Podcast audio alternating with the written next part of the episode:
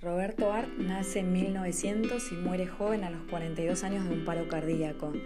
Tuvo una vida bastante triste. Para muchos era un genio casi analfabeto que escribía mal.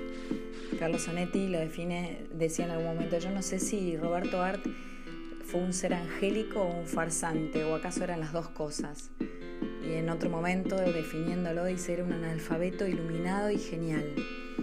A Roberto lo echan del colegio en sexto grado, él decía que lo habían echado a los ocho años, pero en rigor lo echan en sexto grado, y tiene una infancia bastante triste. Eh, es hijo de inmigrantes pobres, pasa su infancia en el barrio de Flores, eh, su padre le pegaba, y bueno, su madre por otro lado era esa mujer que le recitaba a Dante Alighieri de chico. Era un lector voraz, podríamos decir, y desordenado, también un autodidacta, igual que Dolina incomprendido en algún sentido por sus contemporáneos. Tenía como una agresiva amoralidad en su obra. Eh, vamos a ver que en Aguafuertes Porteñas desprecia a Roberto Art casi todo, no tiene una mirada como muy sarcástica y de desprecio. Y su escritura de algún modo es, vamos a decir, descuidada eh, y directa. Para Piglia, Roberto Art inauguró lo que se llama la novela moderna argentina y también fue muy influyente en Camus eh, en esto del teatro del absurdo, no tiene muchos rasgos de esa acidez del teatro del absurdo. Art decía de sí mismo, yo soy el mejor escritor de mi generación y el más desgraciado, quizás por eso soy el mejor. También decía, yo escribo para ser feliz, escribo para saber cómo se puede ser feliz dentro o fuera de la ley.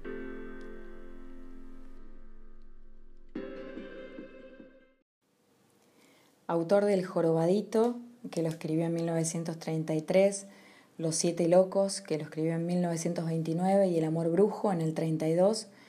Fue el autor de Aguafuertes Porteñas que se publican por primera vez, se empiezan a publicar por entregas eh, en la editorial Victoria en 1933. Más adelante escribió como corresponsal en España también Aguafuertes Españolas en el 36.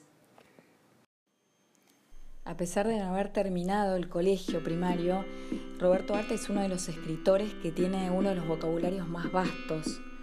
Usó más palabras, podríamos decir, en toda su obra que Marechal, Borges, Lugones, Huiraldes.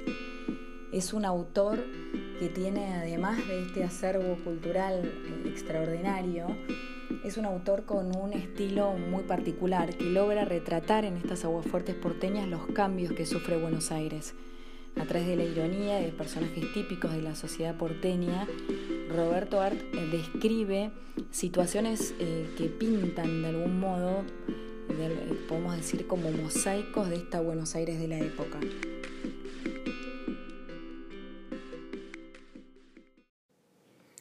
Estas aguafuertes son columnas costumbristas publicadas en el diario El Mundo en los años 30 y lo que hacen es retratar personajes, costumbres, ambientes exóticos y otros cotidianos de la ciudad. Hay personajes como la niña consentida o el solterón o el que se tira a muerto, ¿no? el hombre corcho, ese que nunca se hunde, y estas descripciones, por ejemplo, también como la de la mujer con la silla en la vereda, o el hombre que visita el jardín botánico, y que es obeso de tanto intentar descifrar los carteles de las especies botánicas que están siempre en latín. Narra la vida de personajes ficcionalizados, pero tomados de la realidad, que constituyen, forman de algún modo como verdaderos arquetipos, podemos decir, de la sociedad porteña de esos años.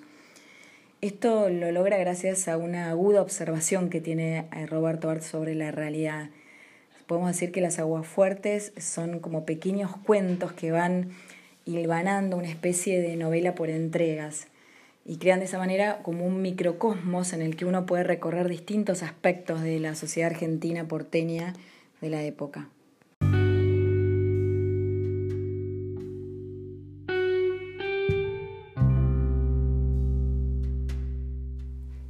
Art es, es criticado por la élite intelectual de la época él pertenecía a lo que se llamaba el Grupo Boedo, que toma su nombre de la calle Boedo, que viene de los suburbios de Buenos Aires, que era una corriente literaria que estaba comprometida con la crítica social. Esta corriente de algún modo estaba como en la vereda de enfrente de lo que se llamó el Grupo Florida, una élite intelectual en la que formaban parte Borges y Huiraldes. Eh, Art era lo que se llama o fue considerado el padre de la novela moderna en la Argentina y Cortázar fue el primero en reivindicar su obra. La élite intelectual le criticaba como un modo descuidado de escritura, frases cortadas, le criticaba que incorporara jergas, todo el lenguaje del lunfardo ¿no? que él toma, eh, que se advierte claramente en estas aguas fuertes, ¿no? atenti nena que la vida es corta, dice en una de ellas,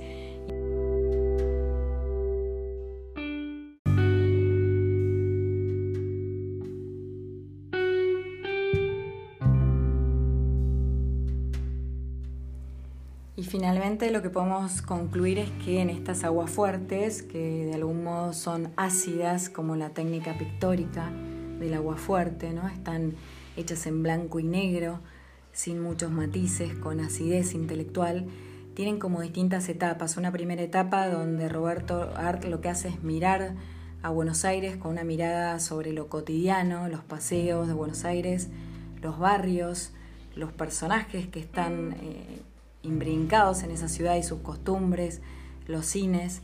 Y hay una segunda etapa que viene con la crisis económica del 30, donde él empieza a usar las aguas fuertes con un tono de denuncia, eh, denuncia social, empieza a denunciar básicamente los contrastes que advierte entre lo que es el centro y la periferia de Buenos Aires, el desempleo, y retrata a los argentinos, de, a esa Argentina llena de inmigrantes recién llegados, en medio de la desigualdad y la opresión.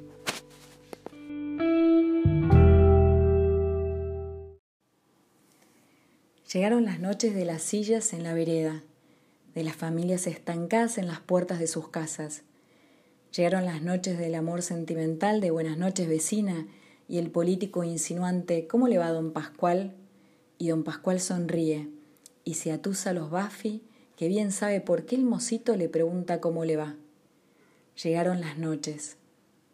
Yo no sé qué tienen estos barrios porteños tan tristes en el día bajo el sol y tan lindos cuando la luna los recorre oblicuamente. Yo no sé qué tienen, querreos o inteligentes, vagos o activos, todos queremos este barrio con su jardín y sus pebetas siempre iguales y siempre distintas, y sus viejos siempre iguales y siempre distintos también.